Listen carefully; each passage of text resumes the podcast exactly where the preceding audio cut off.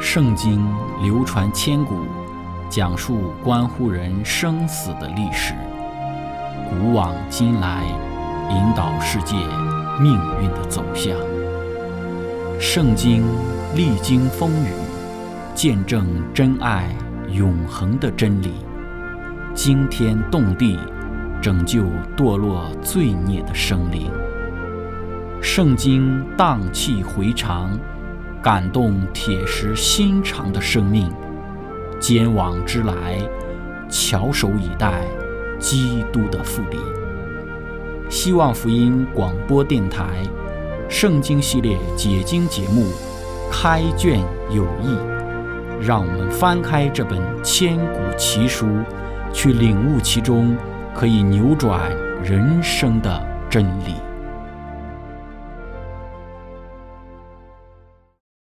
亲爱的听众朋友，平安！欢迎您收听《圣经解经》节目《开卷有益》。今天我们要学习的圣经是在但以理书的五章一到十二节。经上记着说，伯沙撒王为他的一千大臣设摆盛宴，与这一千人对面饮酒。伯沙撒欢饮之间，吩咐人将他父尼布甲尼撒。从耶路撒冷殿中所掠的金银器皿拿来，王与大臣、皇后、妃嫔好用这器皿饮酒。于是他们把耶路撒冷上帝殿库房中的所掠的金器皿拿来，王和大臣、皇后、妃嫔就用这器皿饮酒。他们饮酒，赞美金银铜铁木石所造的神。当时忽然有人的指头显出。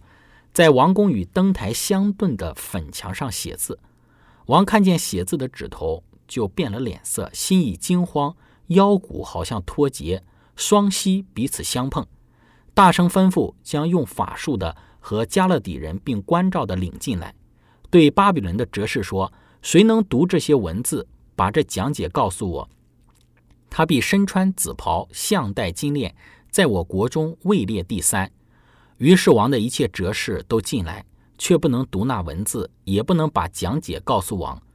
博沙傻王就甚惊慌，脸色改变，他的大臣也都惊奇。太后因王和他大臣所说的话，就进入宴宫，说：“愿王万岁！你心意不要惊慌，脸色不要变色。在你国中有一人，他里头有圣神的灵。你父在世的日子，这人心中光明，又有聪明智慧。”好像神的智慧，你父尼布甲尼撒王就是王的父，立他为术士，用法术的和加勒底人并关照的领袖，在他里头有美好的灵性，又有知识、聪明，能圆梦、释谜语、解疑惑。这人名叫但伊里，尼布甲尼撒王又称他为伯提莎莎。现在可以招他来，他必解明这意思。亲爱的朋友，今天我们一起学习的主题是。国运已尽，开始学习之前，我们一起聆听一首诗歌，是你。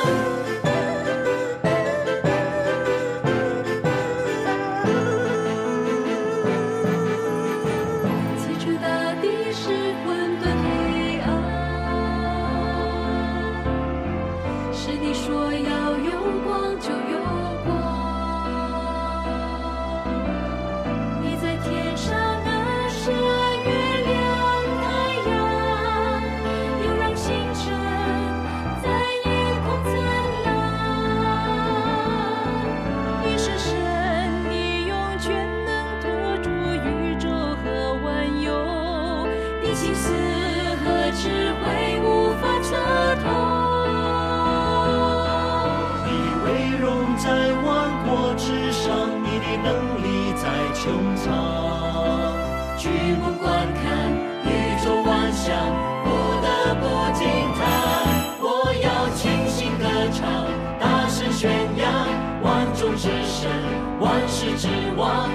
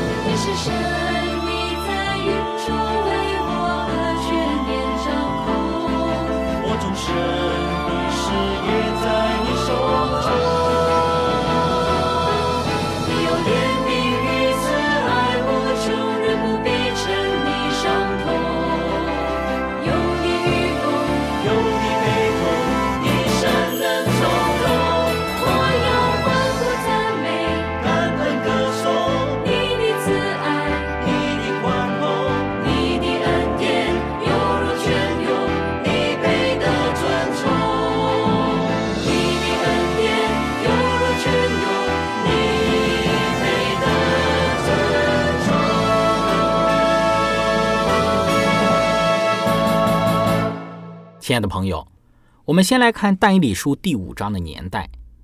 伯沙撒王摆设宴席，最后是以国王被杀作为结束，同时也是一个新的国度的开始。巴比伦国度的最后一年是在公元前的五百三十九年。在这一章其实没有比较困难的部分。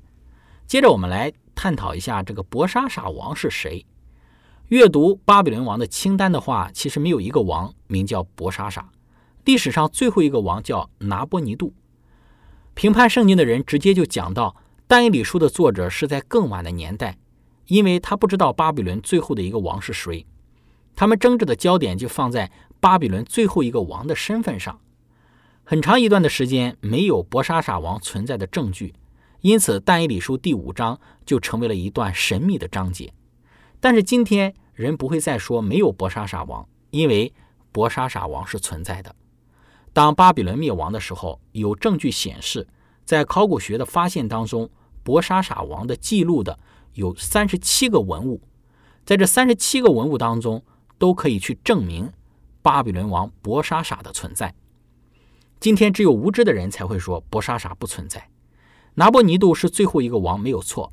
但是这个王有一点问题，就是他出生在别的省份，其实他不是出生在巴比伦，他是巴比伦的一个将军。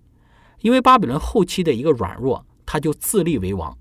开始其实还是挺顺利的，但是他有一个问题，就是巴比伦的主神是马尔杜克神，但是他不想拜马尔杜克，所以他尝试改变巴比伦人的信仰。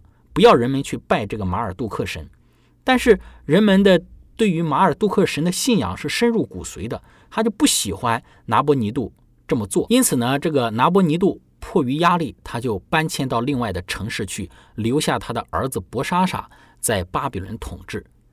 对于丹尼里而言，留在巴比伦的统治者此时就是巴比伦王，所以丹尼里他记述了博沙撒王，其实他是拿波尼度的大儿子。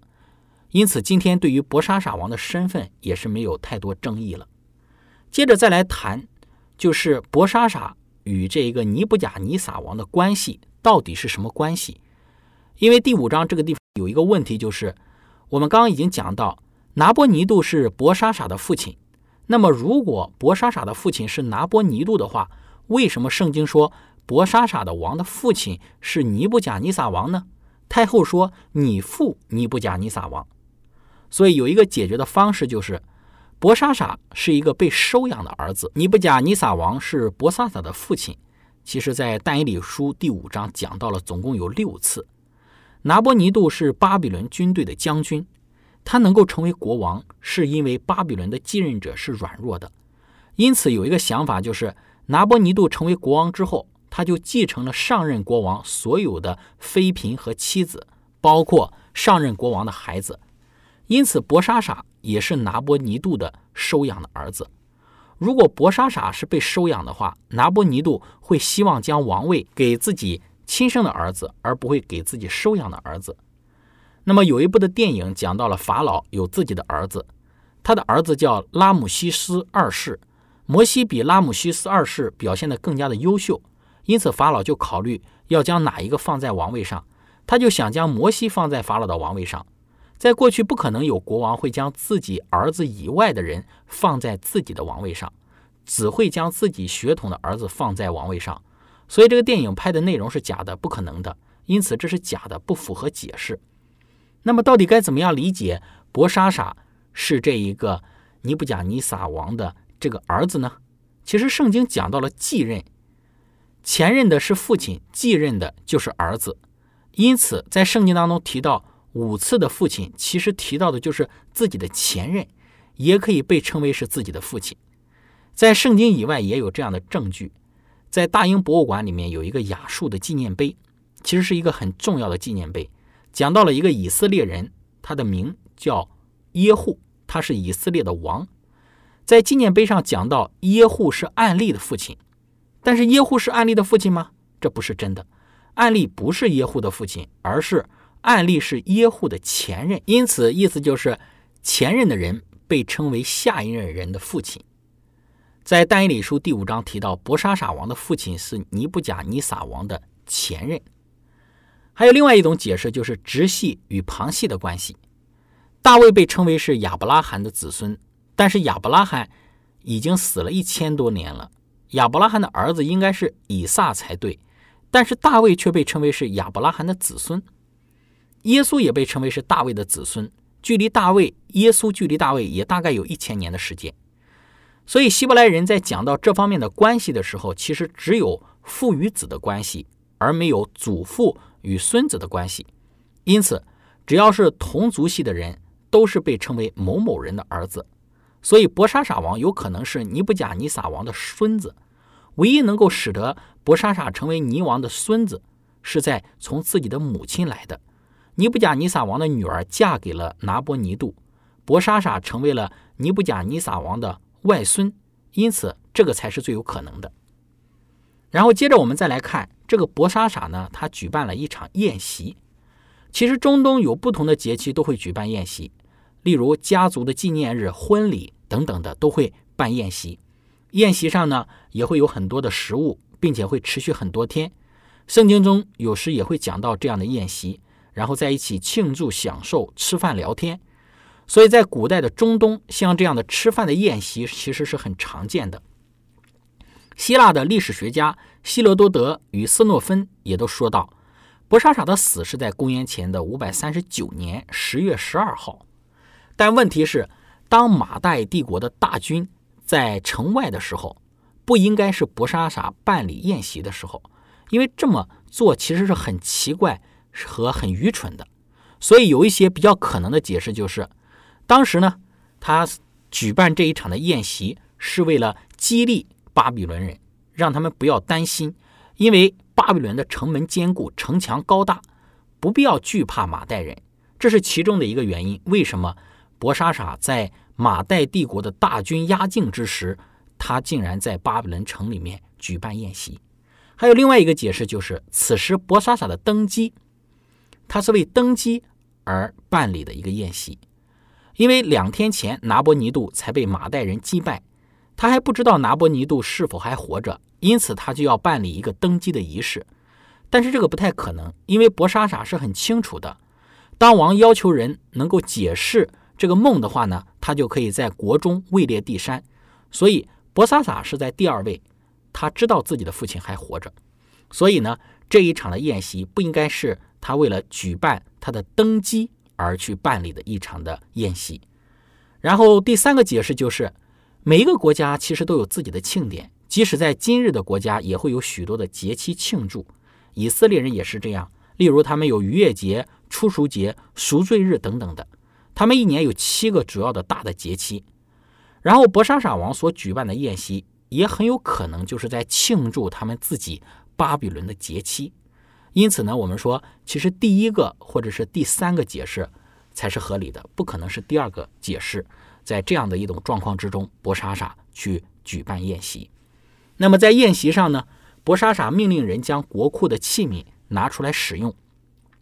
这些耶路撒冷城拿来的器皿，其实不是一般的器皿，而是圣殿专用的器皿。博沙傻要表现出谁才是强盛的，因此就拿出来使用。并且在宴会中将这些器皿用来装酒，在旧约中最常见的酒就是啤酒，用大麦制作的。大麦种植的主要目的就是酿造啤酒，这个啤酒是很常见的。但是这边的酒呢是用来献给神的。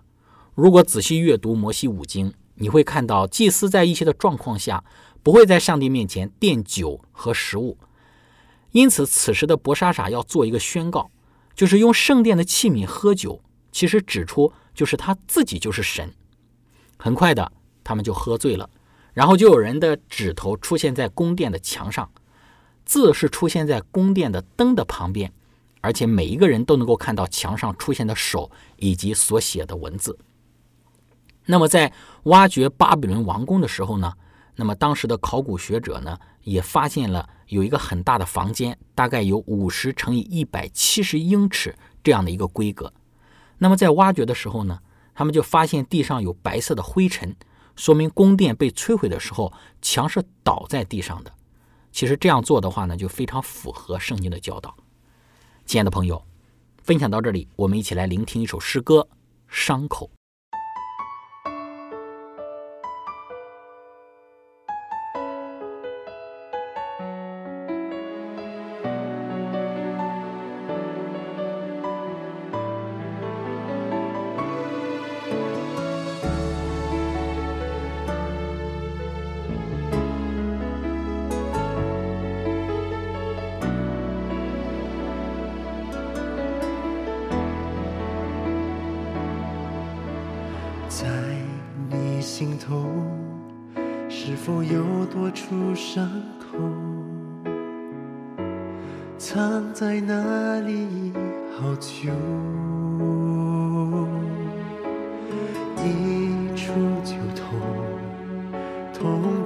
伤心泪流。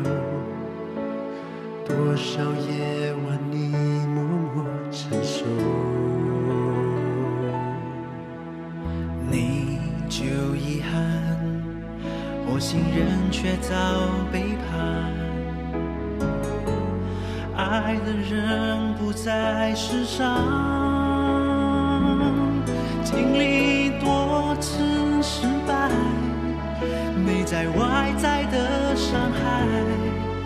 却让人想报复，或让人想不开。主耶稣愿意为你疗伤，知你心中需要平安，他要把所有苦毒带走，让你不会受到牵绊。他要使你的伤口变为赐福你的理由，使你更坚强，能在爱和分享。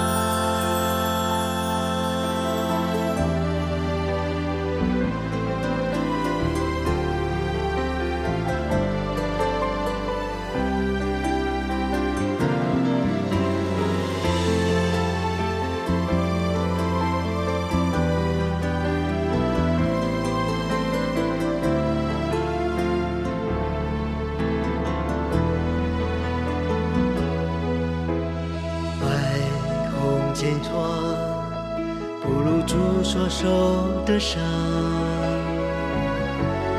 为你我避开肉战，受尽羞辱，被钉在十架上，临终还在为他人着想。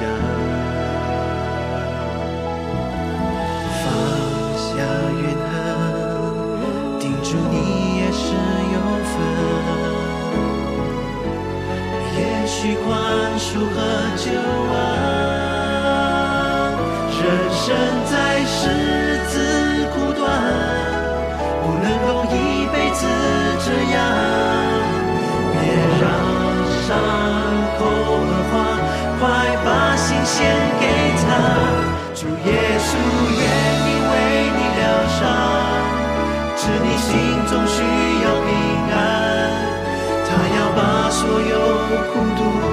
走，让你不会受到牵绊。他要使你的伤口变为赐福你的理由，使你更坚强，能在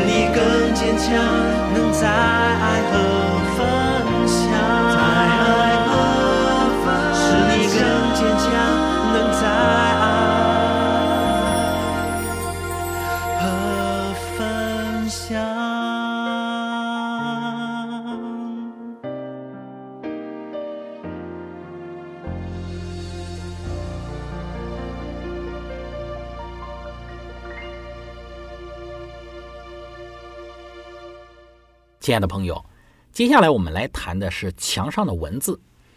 墙上的文字是亚兰文，怎么可能这些会讲亚兰文的人却不能够解读墙上亚兰文的文字的意思呢？然后接下来我们再来看的就是太后又是谁？当他们读不懂墙上的这个亚兰文的文字的时候，此时有一个太后出现。我们读到一开始的时候，大臣、王后都在这一个宴会的现场，但是此时又出现了一位太后。这位不可能是博莎莎的妻子，也不可能是自己亲生的这个祖母，就是尼布甲尼撒王的妻子。因为尼王的妻子埃米提斯若是活着，肯定此时已经超过百岁了。因此，这个人应该是博莎莎的母亲太后。她与但以里应该是熟悉的，并且是一起长大的。那么，墙上文字的解释是怎样解释的呢？此时，但以里应该有六七十岁了，他被招来。此时是但以里的晚年，他已经不在乎王所提出的奖赏了。很有趣的是，《但以里书》第二章，他在为尼布甲尼撒王解梦的时候，他是很恭敬的态度，然后来到王前会说“愿王万岁”这样的话。但是在《但以理书》第五章，但以理没有任何寒碜的言语，可以想象，但以理是直接的就指着博沙沙王，告诉他国度的命运。在埃及的神话之中。有一个神明是阿努匹斯，他呢有一所天平，他手持一个天平，这个天平呢一边是羽毛，一边是过世之人的心脏。如果当心脏比羽毛重，那么就说明这个人有罪，就要受罚；如果羽毛重，说明这个人就是公义的。当在旧约的时候呢，当有称重的时候，就是一个审判的场面。所以墙上的这三个字都是动词。用的是被动形式的分词，是被动的分词变名词。墙上的词是一个被数过、称过、分开的人，所以当夜伯沙撒就被杀了。然后巴比伦的毁灭，圣经以外的两份资料讲到了巴比伦的毁灭。拿波尼度编年史记录了这一场的毁灭，还有这个古列的原著里也有这一段的历史的记述。没有任何的证明表明马代人是否摧毁了巴比伦。巴比伦城是很自然的被毁灭的，不是被强攻攻占下来的。有一个版本说到，巴比伦被占之时是河水被改道，马代的军队直接进入到巴比伦的城内。其实这是很难接受的。